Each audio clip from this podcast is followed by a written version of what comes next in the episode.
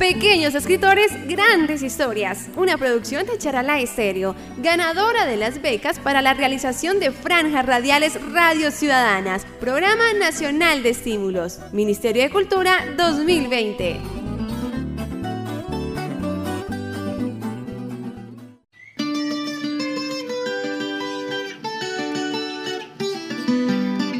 Mi nombre es Karen Dayana Ardila Celis, tengo 10 años, soy de Charalá, vivo en el barrio San Luis, voy del grado quinto, estudio en el Colegio Integral Elena Santa Rosilla.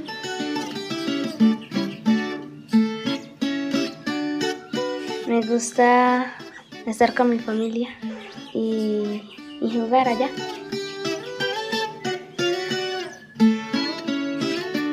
Pues por la mañana cuando me levanto, me cepillo la boca y tiendo la cama, después me baño y desayuno y después a mediodía hago tareas y, almuerzo y por la tarde pues esto, como estoy con mi familia entonces pues, nos ponemos a jugar. Pues sí, a veces me gusta a saltar lazo o, veo televisión por ahí. Porque me inspiré y, y no sé, sentí como una como alguien que me decía que sí podía hacerlo, entonces pues intenté hacerlo y pues sí lo logré.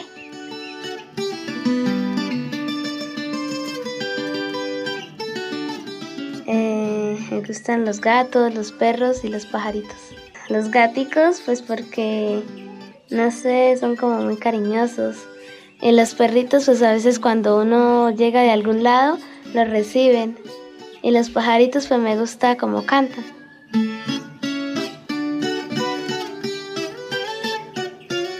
Pues mi sueño sí ha sido veterinaria. Tengo una gatica y un loro. La gatica se llama Missy y el, loro se llama Pepe. Mi loro, mi loro se llama Pepe y Silva para que la acompañemos y pues nosotros la acompañamos. Solo lo hace a raticos.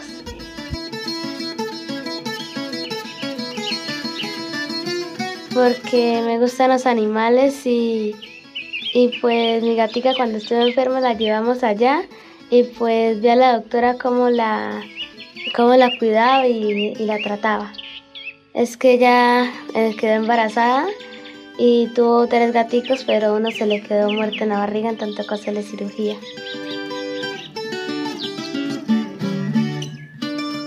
Pues no sé, quería ser profesora,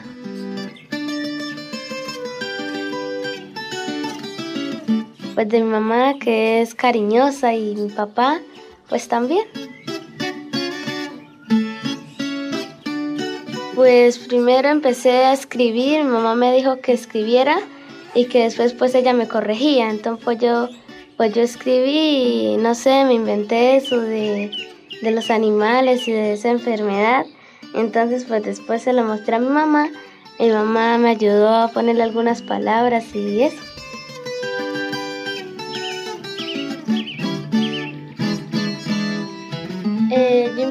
Los niños a que pues no les dé miedo escribir, porque que por ejemplo que les dicen que está mal, ¿no? Entonces que nosotros debemos confiar en nosotros mismos y pues y que siempre pensar que lo que nosotros hacemos está bien.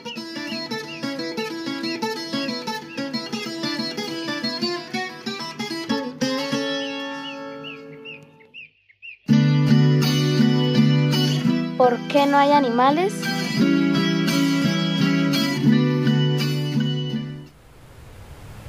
Hace muchos años, en la vereda llamada Marquetalia, había mucha gente que extrañaba tener animales porque después de que la mayoría desaparecieran misteriosamente tras la niebla. Qué tristeza, comadre. Ya va a ser casi seis años desde que nos perdieron los animalitos. Compadrito, la niebla esa rara, yo no sé de dónde salió, pero nos dejó mal. Yo tengo un par de gallinitas que cuido como un tesoro y por allá don Raúl cuida a esa vaca más que a la mujer. Es que toca, porque tras de que no hay y se terminen de acabar los poquitos que quedaron.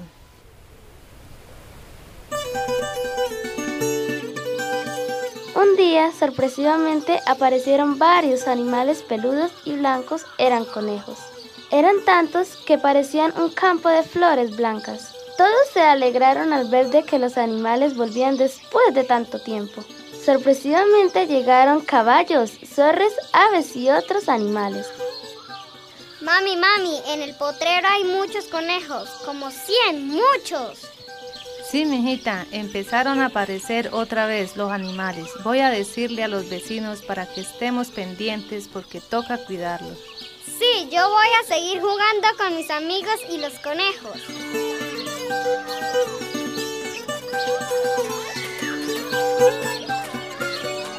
Los niños jugaban con ellos, pero como eran muchos, no había mucho alimento para darles. Así que los alcaldes de tres poblaciones vecinas se unieron y dieron alimento para tratar de preservar la vida animal y conservarlos. A ver, señores, debemos decidir qué hacer con los animales. No vamos a dejar que se nos pierdan otra vez. Ya con la comida que nos dieron, los mantenemos. Pero nosotros debemos hacer de nuestra parte. Yo digo que cada familia cuide al menos cinco animales. Sí, sí, estoy de acuerdo con Raúl. Así en caso de cualquier otro mal que se presente, salvamos más que la última vez. Todas las familias de aquella vereda decidieron adoptar cinco animales por familia y cuidarlos de la niebla para que no se los llevaran.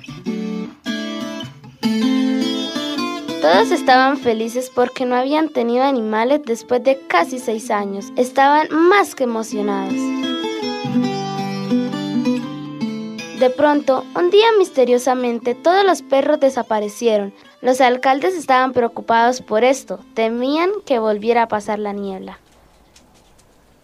Doña Marta, ¿a usted también se le perdió el perrito de la casa? Sí, don Raúl, desde ayer. Y ya le pregunté a los demás vecinos y sí, no hay perros igual que la otra vez. ¡Ay Dios! ¿Será la tal niebla esa otra vez?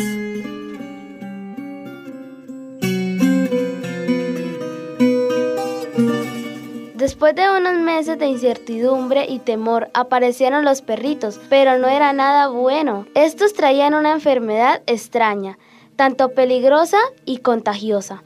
En ese momento nadie sabía nada y la niebla cubrió todo, completamente todo. Era claro que algo malo pasaría. Dios mío, compadre, otra vez esa niebla. No hay de otra, comadrita. Toca cuidarnos no salir tanto y tener a los animales guardados. Ya mi mujer y los niños están en la casa. Yo voy por el mercado. Sí, compadre, a cuidarnos y que Dios nos libre. Si salías descalzo o sin alguna prenda que te cubriera por completo, tus pies, manos o brazos se convertirían en polvo. Muchos preguntaban qué era esa enfermedad los doctores dijeron que la enfermedad se llamaba la peste sombra, algo que podría hacer que desaparecieran en menos de dos minutos. Todos se asustaron y corrieron a encerrarse en casa porque no querían que llegara la enfermedad a alguno de ellos. Pasada una semana, les dijeron que una niña de Marquetalia de 10 años había perdido sus pies por desobediencia y no cuidarlos. A todos los mandaron a sus casas y que no salieran de ellas. Mami, tengo miedo, no me quiero enfermar. Mi amor, la única manera de estar todos bien es quedándonos en la casa. Nos cuidamos entre todos y tener fe de que pronto pasará. Vamos a orar. Los casos de la peste sombra se extendieron a todo el mundo, igual que la niebla. Después de que muchos murieran y desaparecieran, la niebla se fue y los animales volvieron. Todo parecía igual que antes, tal vez porque apareció la niebla. No está claro, pero sí nos dejó una lección que teníamos que cuidar nuestro cuerpo, apreciar las cosas que tenemos para no lamentarnos cuando simplemente desaparezcan y que debíamos respetar más la vida de los animales.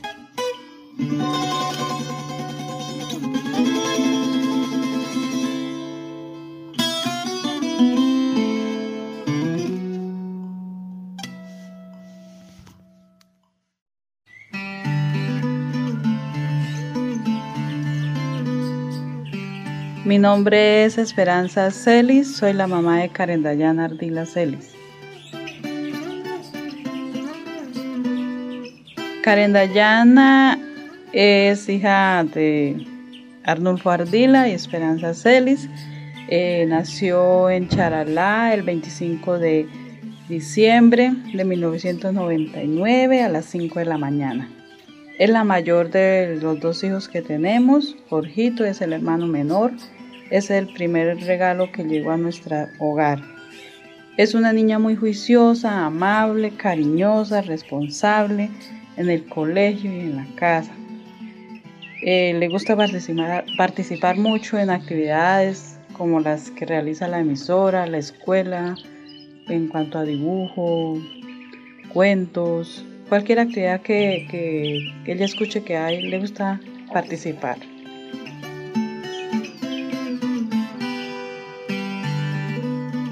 Ella escuchó la convocatoria por la emisora de escribir los cuentos y la verdad me sorprendió porque un día llegó y dijo, mami, yo quiero escribir un cuento. Y pues hágale, si es capaz, hágale. Cuando dijo, ya lo tengo listo al otro día y no sé, la verdad no sé porque yo trabajo y ella queda en la casa y ella sola lo escribió. No supe cómo hizo para, para inventarse, porque la verdad es que es unos nombres todos raros que ella escribió. La historia es bastante, no sé, como, como de y no sé, algo diferente que yo no me imaginé que ella lograra hacer eso. Y más ahora cuando su merced me llama para decirme que fue seleccionada entre los niños para participar en esta convocatoria que presentó, entonces no, pues orgullosa de ella y feliz porque pueda participar. Y yo la apoyo porque yo sé que eso le sirve a ella para la vida, para despertarse un poco, perder los miedos, los micrófonos y todo, y que sea la, la, la alegría de ella, ¿sí? Entonces, le colaboro en eso.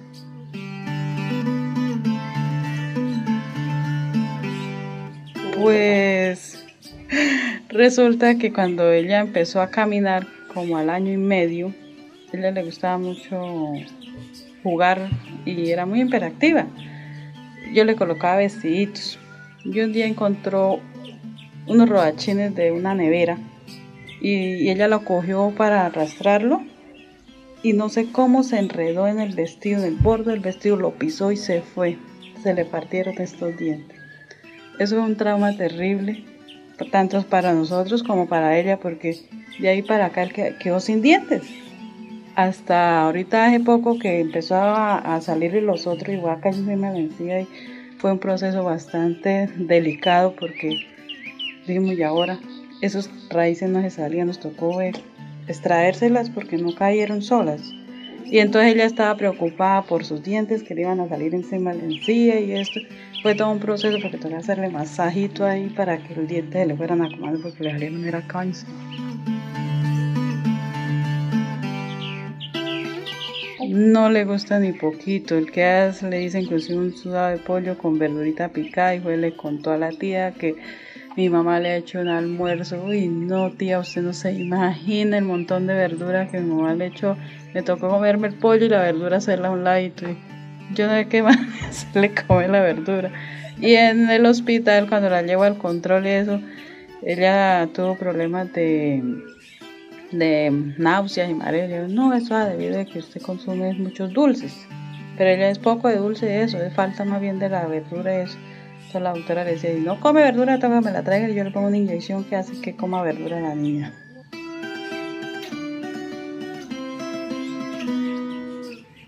Tiene una gatica que le regalaron cuando estaba bebé la gata. Ella pasó un día por el lado de la pícula y un abuelo estaba con un montón de gatos ahí.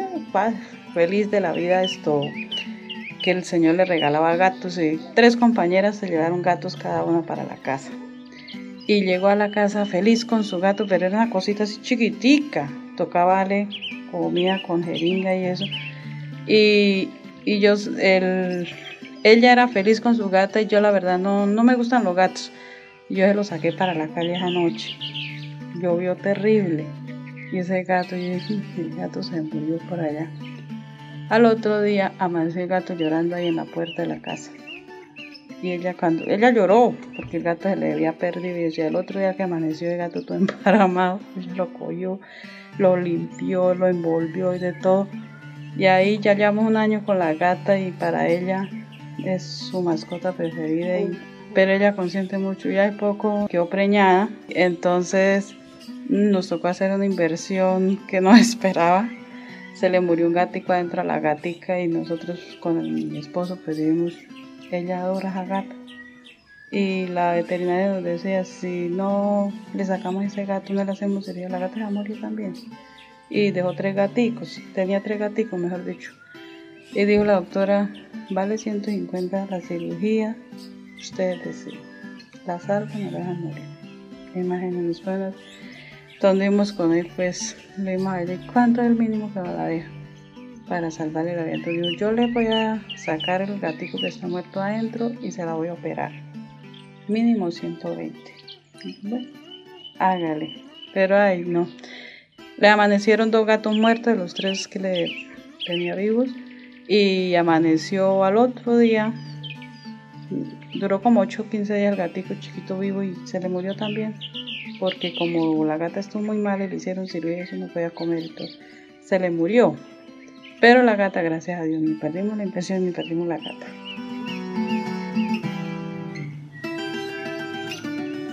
Ella sueña, sueña cosas todos los días, dice una cosa diferente, que quiere ser una cosa, un día que quiere ser la otra. Entonces anda ahí como la... Es muy... ¿Qué le digo yo? No saben qué va a hacer. Pero bueno, ahí de pronto le da y eso ya cada día que va creciendo más como que Eh, pues yo quiero invitar a todos los papás que apoyen a sus hijos. Mire que la escritura, el dibujo, cualquier arte es muy bueno para ellos y sabe uno que están haciendo algo bueno para su vida, para el bienestar de ellos, en lugar de dejarlos en otras cosas que pueden producirles daño. Entonces, no apoyarlos, apoyarlos y la verdad que pues la emisora nos brinda la oportunidad de que ellos puedan explorar. No sé, nosotros por lo menos no, no tenemos ni internet en la casa, eh, nuestros celulares no son de esos de alta gama ni nada. Ellos para estudiar les toca con fotocopias y ellos no tienen la oportunidad de estar en internet a toda hora, que pronto que a ver qué hay en internet nuevo. O sea, ellos lo que exploran es lo que ven, lo que su imaginación esto les da porque ellos no tienen acceso a estar metidos en el computador a decir, no, es que en el computador yo vi algo, yo escribir. No, ellos, por lo menos mi hija no tiene eso. Entonces, eso es bueno porque sabe uno que su mente es que está saliendo, no de lo que está viendo en el computador. Y hay muchos niños que se meten al computador y, no sé, ven programas que les puede estar desviando del camino que deben estar siguiendo. Y en eso es que nosotros como papás debemos estar pendientes de nuestros hijos que para el bien de ellos lo que hagan sea para el bien de ellos y no descuidarlos, porque la verdad ahorita con este tiempo se ven muchas cosas, muchas cosas que están pasando y a veces por descuido de nosotros mismos.